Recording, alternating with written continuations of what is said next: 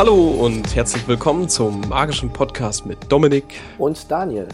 In der heutigen zweiten Folge haben wir Christoph Bober zu Gast. Er ist ein Meister seines Faches, wenn es um kreative Zauberei geht. Er selbst kommt aus der Schweiz, ist aber auch in Deutschland sehr oft zu sehen. Wir werden gleich reden über seine Art, kreativ zu sein, warum er Berufszauberkünstler ist und was der Jakobsweg damit zu tun hat. Hallo Christoph, wie geht es dir? Hallo, sehr, sehr gut. es ist Sommer, das Wetter lacht, wunderschön. Das, das ist gut. So muss das sein. Gut gefrühstückt. Ja, ja. Eigentlich ist das ja jetzt die normale Uhrzeit für einen Zauberer aufzustehen, oder? für alle, die nicht wissen, wann wir uns gerade aufnehmen, wir sind hier gerade so kurz nach elf, also so schön in den Morgen reingeschlafen, genau. genau. Ich komme direkt vom Frühstück. Alles gut. wir auch, also. Und wir haben es äh, Donnerstag, ne? Von dem her.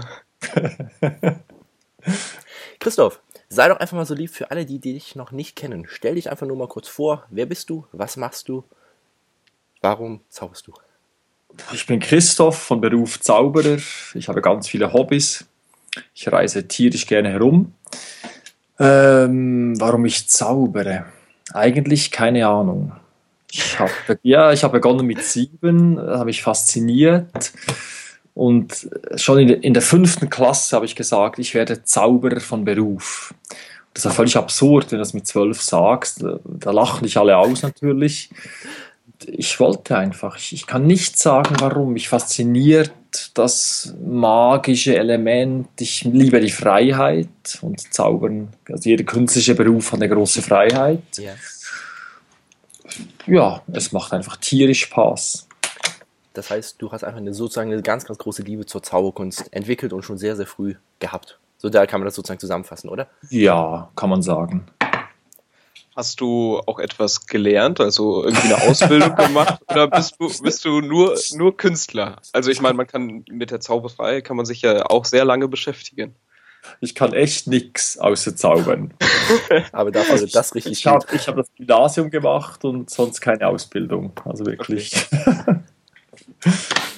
Äh, wie bist du denn zur Zauberei gekommen und warum zauberst du? Völlig banal. Zauberkasten mit sieben erhalten, eine kleine Show gemacht, die ganz, ganz schlecht war. Ich erinnere mich sehr gut daran. Ich trug dann so aus Plastik, mit sieben, aus Plastik eine Brille und Schnurrbart und so und habe dann schlechte Tricks schlecht vorgeführt. Aber meine Verwandtschaft hat geklatscht, musste sie ja, ne? Und da habe ich einfach weitergemacht. Das heißt, dein erster richtiger Auftritt in Anführungszeichen war dann vor deiner Verwandtschaft? Genau, ganz genau. Und was war dann so der erste Auftritt ähm, so gegen Gage beziehungsweise vor fremdem Publikum? Wo war das? Der klassische Kindergeburtstag, wo sehr viele starten? Oder wie war das bei dir in der Schweiz? Gar nicht. Eher, ähm, also der, der, erste weiß ich nicht mehr bezahlt, aber so die ersten waren so mit 15 herum. Okay, 14, ja. 14, 15 war ich dann und da wurde ich so von Vereinen engagiert, die mich irgendwas von mir gehört haben über meine Eltern. Dann im Gymnasium habe ich zweimal gezaubert, auch für Geld und so. Also das hat sich dann so nach und nach aufgebaut. Das heißt, sehr viel über Mundpropaganda. Du hast äh, damals auch gar nicht so viel Werbung gemacht oder wie sie äh, Ich habe mein ganzes Leben nie Werbung gemacht und äh, das ist tatsächlich so, das hat sich immer, immer von Mund zu Mund aufgebaut. Ja. Das heißt, du baust sozusagen darauf, dass du eine fundierte, gute Show hast und andere sozusagen, die äh, gerne zugucken und das sozusagen dann weiterentwickeln, äh, weiter rumsprechen. Gehe ich mal das klingt aus. schön, die Wahrheit ist, ich bin einfach unglaublich schlecht in Werbung machen. Ich habe einfach, okay. ich bin einfach, das ist nicht meine Welt. Ich bin, ich sag mal, Künstler, das meine ich aber nicht, nicht, nicht, nicht, das ist nicht besser oder schlecht, aber ich kann einfach nicht Werbung machen. Ich bin echt total schlecht aber damit. Das ist auch eine schöne Argumentation. Und zum Glück funktioniert es mit von Mund zu Mund, ne? Also. Bist du damit dann nur in der Schweiz hauptsächlich unterwegs? Oder ich meine, wir haben dich auch schon in Deutschland gesehen. Oder bist du auf der ganzen Welt so ein bisschen? Zum Glück auf der ganzen Welt. Also ich war bisher auf vier Kontinenten engagiert, in oh. über 40 Ländern und auch auf Kreuzfahrten 17 Mal. Also das Geile ist weltweit, weil ich so gerne reise und da lerne ich echt viele Länder kennen, Kulturen. Das ist genial. Das muss man auch erstmal schaffen, ne? Ja, es hat sich echt bei mir ganz viel zufällig entwickelt. Also eine Show vor 25 Jahren war die, die war ziemlich weltweit gebucht, weil sie einfach so originell war damals, Living Art. Und von dem her gab es einen, einen, einen Grundstock, ne, der einfach heute noch hält. Äh, freust du dich, den Schritt zur professionellen Zauberkunst gemacht zu haben oder sehnst du dich eher nach einem geregelten Tagesablauf, wie manche morgens äh, ins Büro gehen um 8 Uhr und sind um 4 Uhr fertig? Oh, widerlich. Nein, ich, nichts für dich? Nein, nein, ich muss selbstständig sein. Ich kann nicht für einen Chef arbeiten. Keinesfalls. Ich muss totale Freiheit haben, sonst drehe ich durch. In meinem ganzen Leben war ich eineinhalb Tage angestellt in dem Gymnasium habe ich mich mal äh, so in den Ferien, Ferienjob zwei Wochen engagieren lassen. Nach einer, eineinhalb Tagen bin ich durchgedreht. das heißt, das geht schon durch dein komplettes Leben, dass du immer die Selbstständigkeit sozusagen für dich gefunden hast. 100 Prozent, ja. Hast du trotzdem irgendwelche speziellen Rituale oder irgendetwas, wie du sozusagen für dich selbst die ja, Produktivität trotzdem aufrechterhältst, wenn du halt eben wirklich keinen Chef hast, der dir sagt, mach diese Aufgabe bitte? Ich gehe sehr nach, mein, nach meinem Bauchgefühl. Ich, ich habe ganz viele Pläne und Ideen, die tauchen auf und ich mache einige davon einfach so. Also ich mache wenig, wenig Pläne, ich, ich mache einfach Dinge, die mir einfallen. Und Rituale habe ich wenig, wobei ich im Moment tatsächlich für die letzten Programme bin ich immer den Jakobsweg gegangen. So zwei Wochen auf dem Jakobsweg und da habe ich ein neues ja. Programm entwickelt. Das war so, da hast du sehr viel Ruhe und bist bei dir und das fließt. Kannst du das irgendwie mal kurz beschreiben? Weil äh, auf dem Jakobsweg äh, hast du sozusagen gepilgert oder hast du dort gebrainstormt? Hast du sozusagen beides mit verbunden? Hast du immer ein Notizbuch dabei, wo spontane Ideen, die kamen, einfach da notiert hast und später entwickelt hast? Wie genau. darf, dürfen wir uns das vorstellen? Also ich, ich bin eigentlich gepilgert, also gewandert, ja. für mich alleine immer und hatte ein Notizbuch dabei tatsächlich. Und das Geile am Jakobsweg, du musst nichts überlegen. Du läufst einfach und es ist alles, es sind überall Pfeile, wo man abbiegen muss und so. Und da, da ich nichts überlegen muss, wo ich lang gehe, bin ich total offen für Kreativität. Und da sind wirklich beim ersten Mal nach einer Woche hatte ich ein, ein ganzes Notizheft voll Ideen und von den 100, von 100 Ideen, die da standen, waren auch wirklich 40 richtig gut. Das ist eine sehr, sehr große Ausbeute. Also das schaffe ich zu Hause nicht. Hast du dabei eher sozusagen ähm, Kunststücke entwickelt oder mehr Ideen für weitere ähm, theoretische hm. Dinge?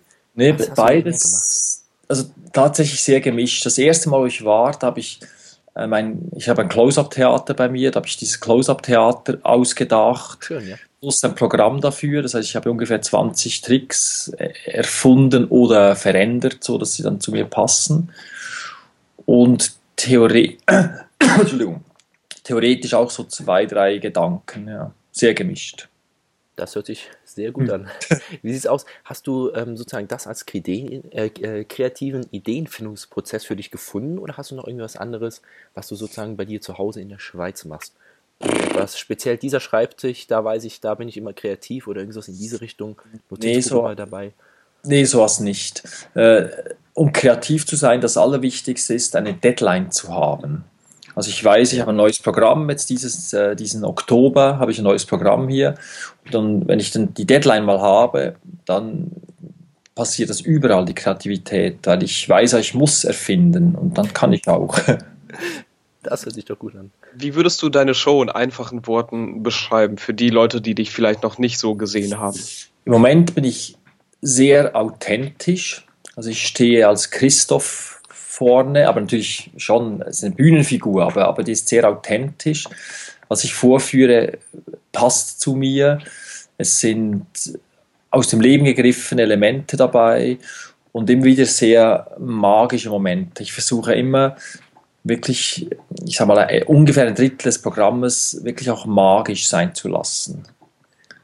Machst du das Ganze dann auch publikumsnah, also dass du schon die Nähe zum Publikum suchst, oder bist du dann der typische äh, Künstler, der seine Bühnenshow hat und der macht seine Bühnenshow und äh, mit mhm. Musik zum Beispiel und äh, geht dann wieder. Nee, das habe ich früher mal gemacht. So mit 25 hatte ich schon eine Show. Im Moment ist, ist, es mir sehr wichtig, nahe beim Publikum zu sein. Das ist im Close-Up-Theater sowieso. Da bin ich auch Gastgeber. Die Leute kommen rein, wir unterhalten uns. Ich mache eine Vorführung, die, die sehr publikumsbezogen ist. Also nicht, dass Leute nach vorne kommen müssen und mithelfen, aber einfach, sie äh, sind ständig involviert. Und auch bei größeren Shows auf der Bühne ich, möchte ich schon eigentlich nahe am Publikum sein. Ähm, du hast vorhin gesagt, dass du ähm, gerne dein eigener Chef bist. Hast du denn auch Angestellte? Also irgendwie, also ich meine jetzt so etwas wie zum Beispiel ein Techniker, den du jedes Mal mitnimmst oder äh, vielleicht eine Assistentin, die dich unterstützt. Also ich hatte das mal, damals in der Showbusiness-Zeit haben wir zwei festangestellte Techniker gehabt, mit Monatslohn und allem, aber das möchte ich nicht mehr. Es ist, ich bin kein, ich finde Chef was ganz Schreckliches. Also ich möchte mein eigener Herr sein, aber nicht Chef von Leuten.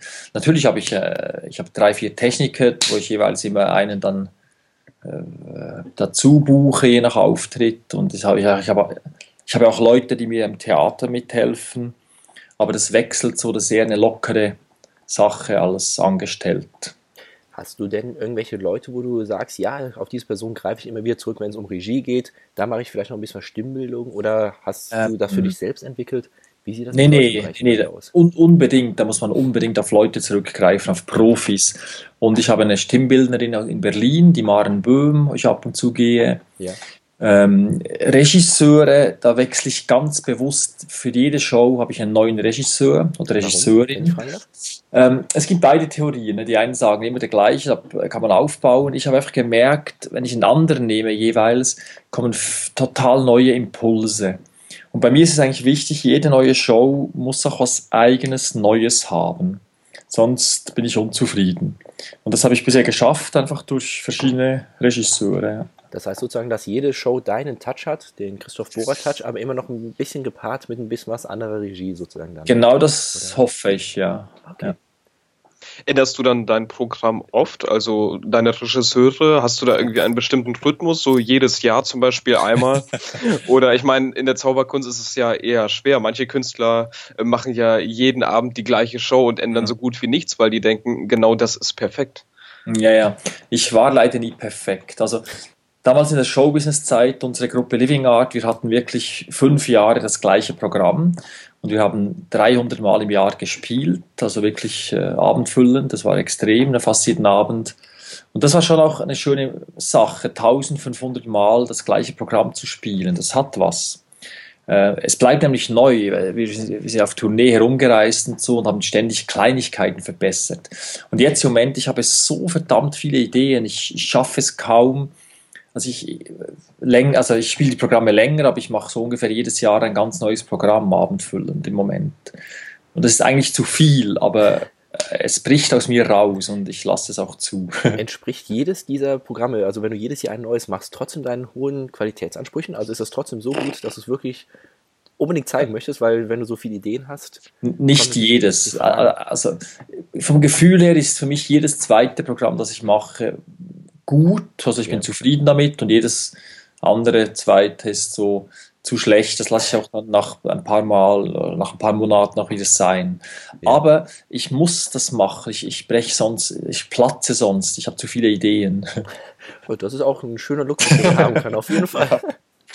Wie sieht es aus, wo spielst du denn deine Programme? Varieté, bei auch Zaubergalen oder dieses Amprogramm, womit trittst du damit auf? Also halb, halb, das heißt halb ist Gala-Vorstellungen. Okay wo ich halt einfach Geld verdiene, ganz banal bei Firmen, viele, viele Privatanlässe habe ich im Moment, Geburtstagsfeiern, äh, Sommerfeste und so. Und die andere Hälfte sind einfach Kleintheater. Das heißt, bei mir im Close-Up-Theater sind ja jetzt im Moment 30 Plätze und sonst so 60 bis 80 plätzige Theater, äh, mal auch größere, aber das Programm, ist, das ich jetzt habe, ist wirklich so für 100, 120 Leute geplant, eigentlich gar nicht mehr. Hast du denn viel Freizeit?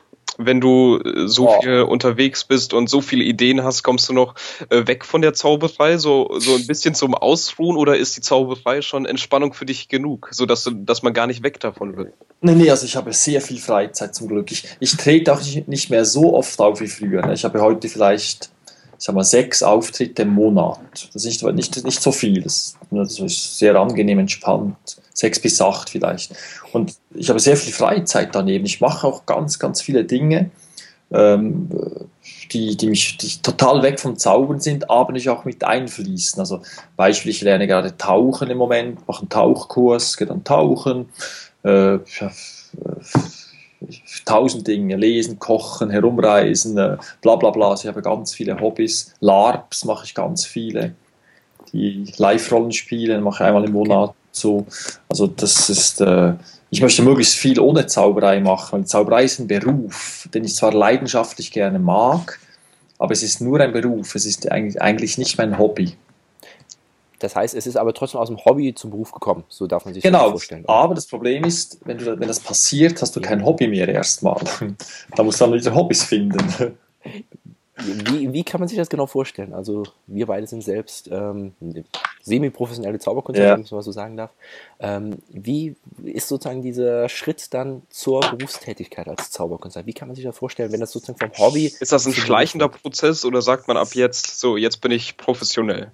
Ich, äh, die Frage ist, was heißt professionell? Also erstmal heißt es ja nur, dass ich davon leben kann ob ich gut oder schlecht bin, das ist ja nicht professionell. Ne? Sondern, ja, ich meine, es ja, gibt sehr gute Amateure, ich kenne Profis, die ich nicht gut finde, alles. Aber ich wollte immer schon, schon als, als Gymnasiast habe ich einfach gewusst, ich will vom Zaubern leben können.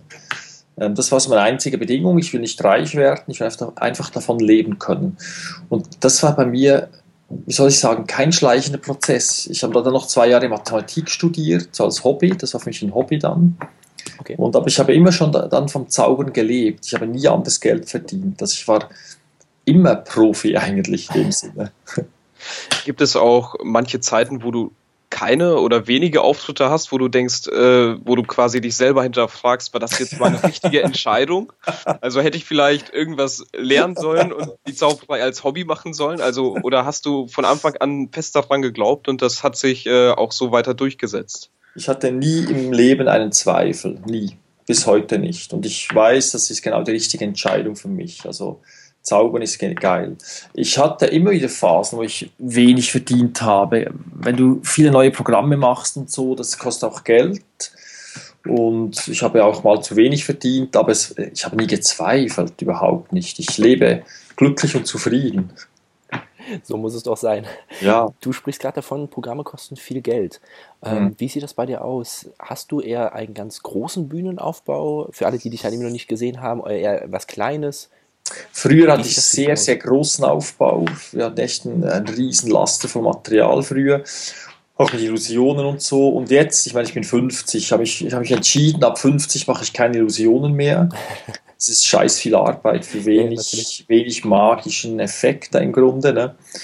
Und jetzt habe ich eher wenig Aufwand. Wenn ich abends herumreise, ist das Auto so halb voll und ich schleppe dann so fünfmal Dinge ins Theater und dann ist alles drin. Also es ist recht wenig Aufwand. Wir sprechen gerade über dein abendfüllendes Programm, die fünfmal zu laufen.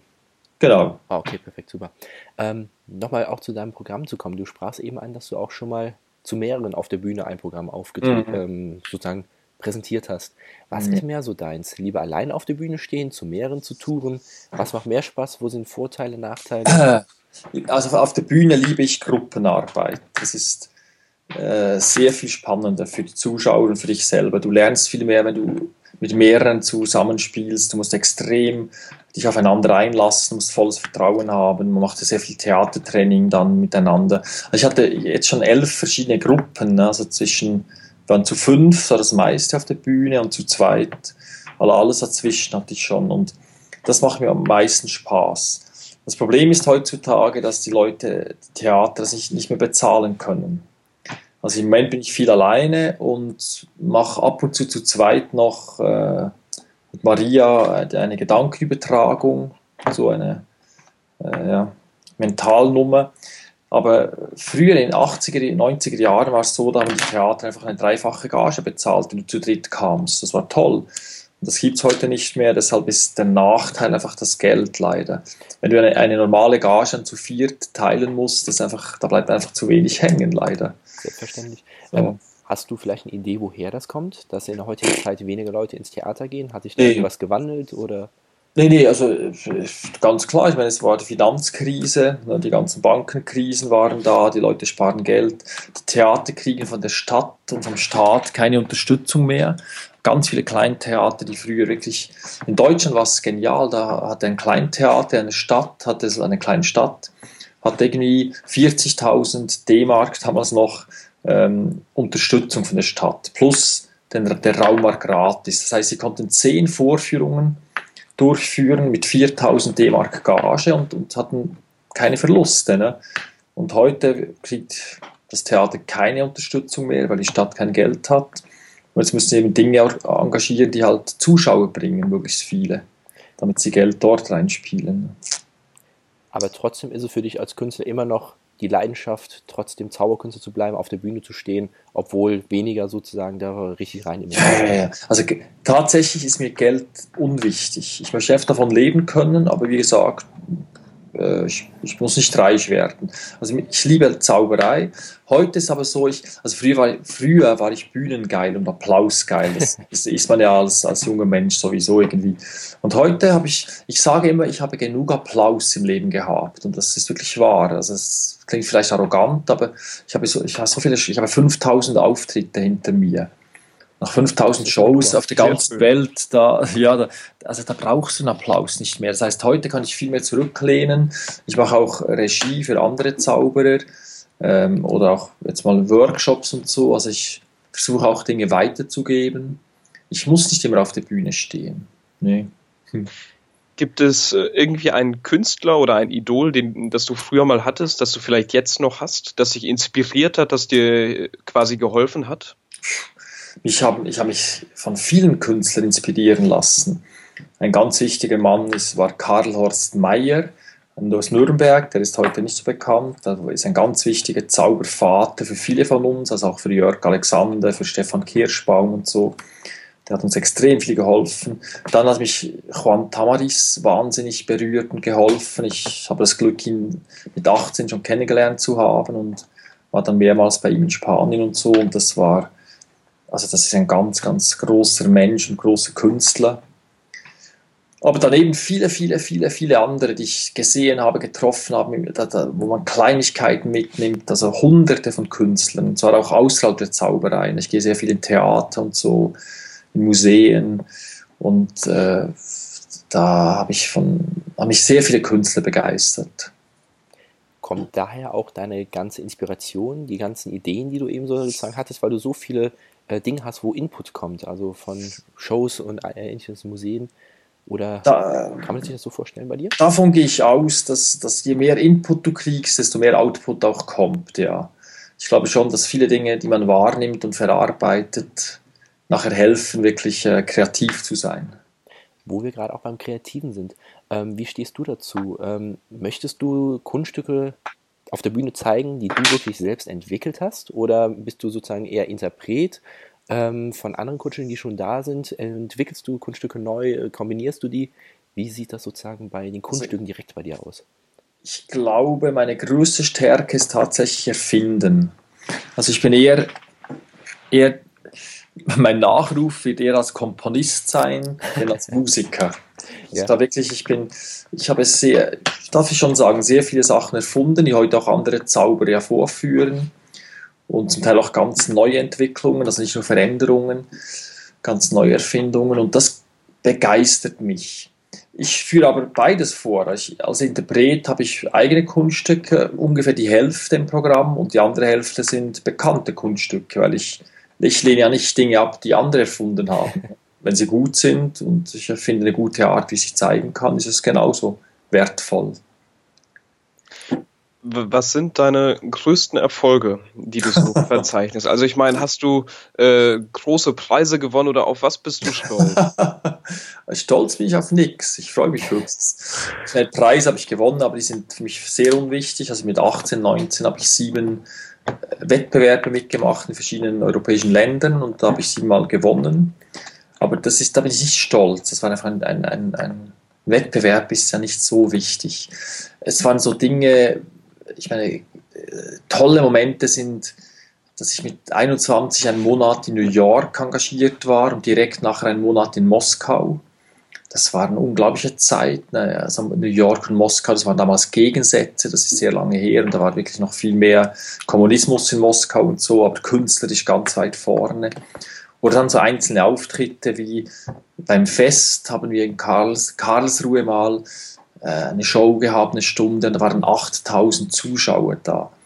Open Air. Und du vor 8000 Zuschauern stehst und die jubeln am Schluss und wollen eine Zugabe, das ist einfach ein unglaublich geiles Gefühl.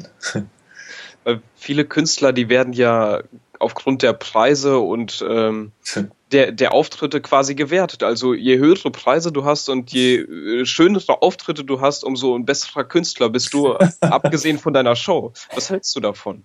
Meinst du jetzt Preise, meinst du jetzt die Gage oder meinst du jetzt ähm, Ähm, Wettbewerb? be- beides. Also einmal die Gage und äh, Auszeichnungen. Ja. Oh, wie soll ich sagen? Ich finde das eher ein bisschen lächerlich. Also für mich ist ein Künstler gut, wenn er gut ist. Und klar, vieles ist ja Geschmackssache, ob ein Künstler gut ist oder nicht. Aber man kann gewisse Dinge schon auch fast objektiv feststellen. Die Gagen, die, die gewonnenen Preise, das ist für mich alles unglaublich unwichtig. Also bei dir kommt es eher auf das Individuelle an. Wenn dir etwas gefällt, dann gefällt es dir einfach. Ja, klar, ich meine, das eine ist auf Geschmackssache, es gefällt mir, ich kann aber auch Dinge entscheiden, wie, ob er originell ist. Ich mag gerne originelle Künstler. Das heißt, von den Trick Tricks her, von der Vorführung her, von seiner Persönlichkeit her.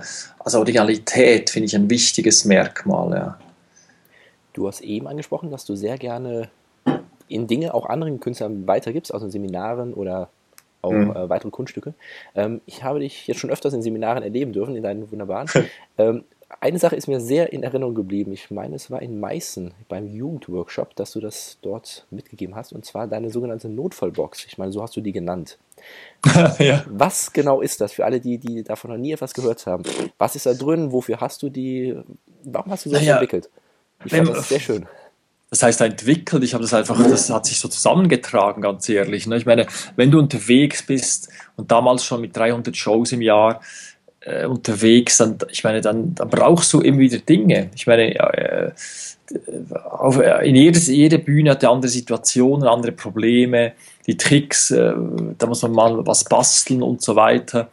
Und da habe ich einfach mit der Zeit so einen Koffer bestückt mit Dingen, die einfach ganz wichtig sind. Also ich meine, Gaffer-Tape ist natürlich beim, wenn du auf der Bühne auftrittst, einfach zwingend wichtig, aber es gibt auch viele andere kleine Dinge, halt, äh, Leim und eine Schere und und und, also ganz viele so Dinge, äh, eine Schraubendreher, wo man einfach mit der Zeit merkt, dass egal in welcher Situation du bist, man kann dann ganz schön viel retten dadurch. Hm. Hast du vielleicht mal so ein kleines Beispiel von so einer Sache, die du in der Notfallbox drin hattest, die dir mal so richtig die Abendshow zum Beispiel gerettet hat, wo du jetzt eher nicht sagen würdest, so eine Kleinigkeit kann so viel bewirken? Ist da Boah, vielleicht irgendwie was mal Da vorgekommen? gibt es so viele Dinge. Äh, natürlich mit Gaffer-Tape ist alles schon passiert. Also ich meine, irgendwas, eine Illusion, die auseinanderbrach bei der Probe und dann mit Gaffer-Tape hinten noch so geklebt, dass, dass man sie wirklich vorführen konnte noch. Oder ganz banale Dinge. Einmal habe ich einen großen Flecken auf den Hosen. Es waren, damals trug ich eher helle Hosen. Und ähm, da war, ich glaube, war ein Kaffeefleck oder irgendwas. Ich weiß, ich weiß nicht mehr, was es war. Ich Ja. habe ich, ich, als Schussel da irgendwas rumgeschüttet.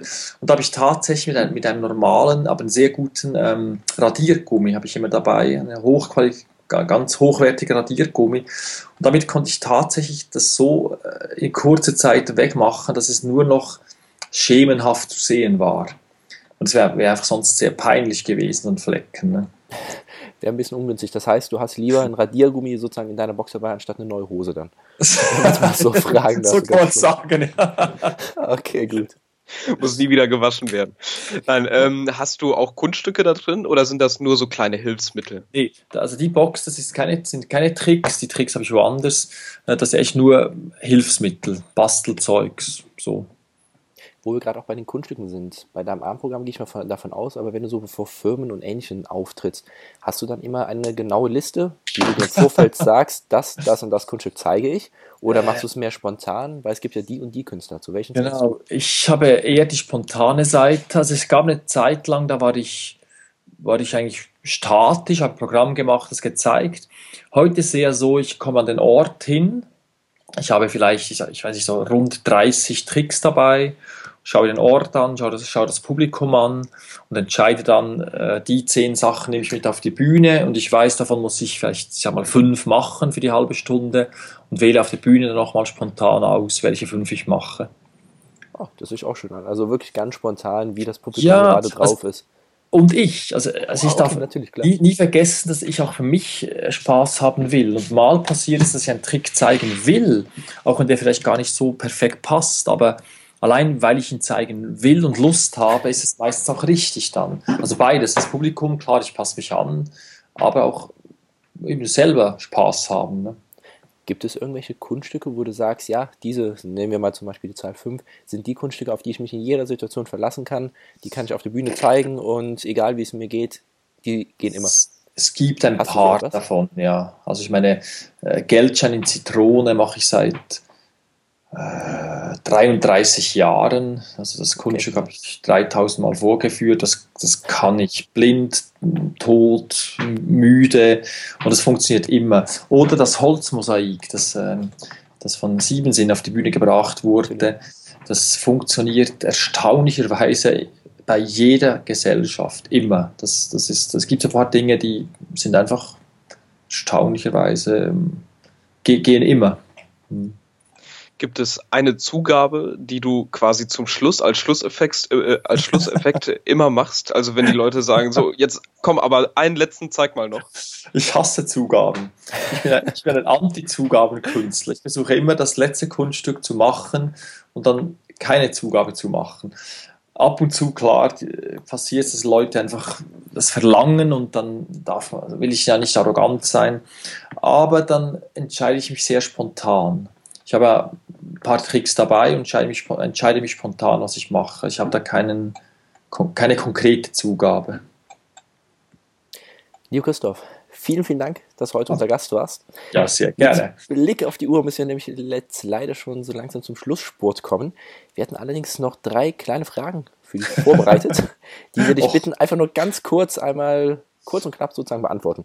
Na gut. Das wäre super. Gibt es einen Ratschlag, den du jemandem mitgeben kannst, der sich mit der Zauberkunst beschäftigt?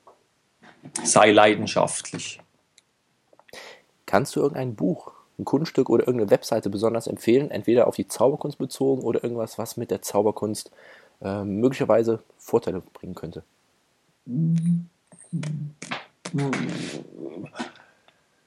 Nein, alles und nichts. Und gibt es etwas, was du dem Hörer und den Hörern äh, noch mitgeben möchtest, so zum Schluss, als Schlusswort? Genieß das Leben. Super, Dankeschön, Christoph. Vielen Dank für deine Zeit und für dein Interesse an unserem Podcast. Und ähm, dir dann noch schon äh, schön viel Erfolg, viel Spaß mit der Zauberei. Hm, vielen Dank. Danke fürs Interview. Dankeschön. Ciao. Tschüss. Tschüss.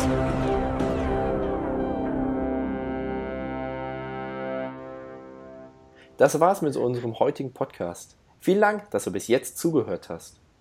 Unser Zitat der Folge kommt von Albert Einstein.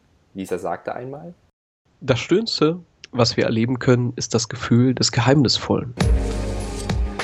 Wenn es dir gefallen hat, freuen wir uns über deine Empfehlung an deine Freunde und über eine 5-Sterne-Bewertung bei iTunes. Denn das Beste, was du für uns tun kannst, ist eine Empfehlung an andere.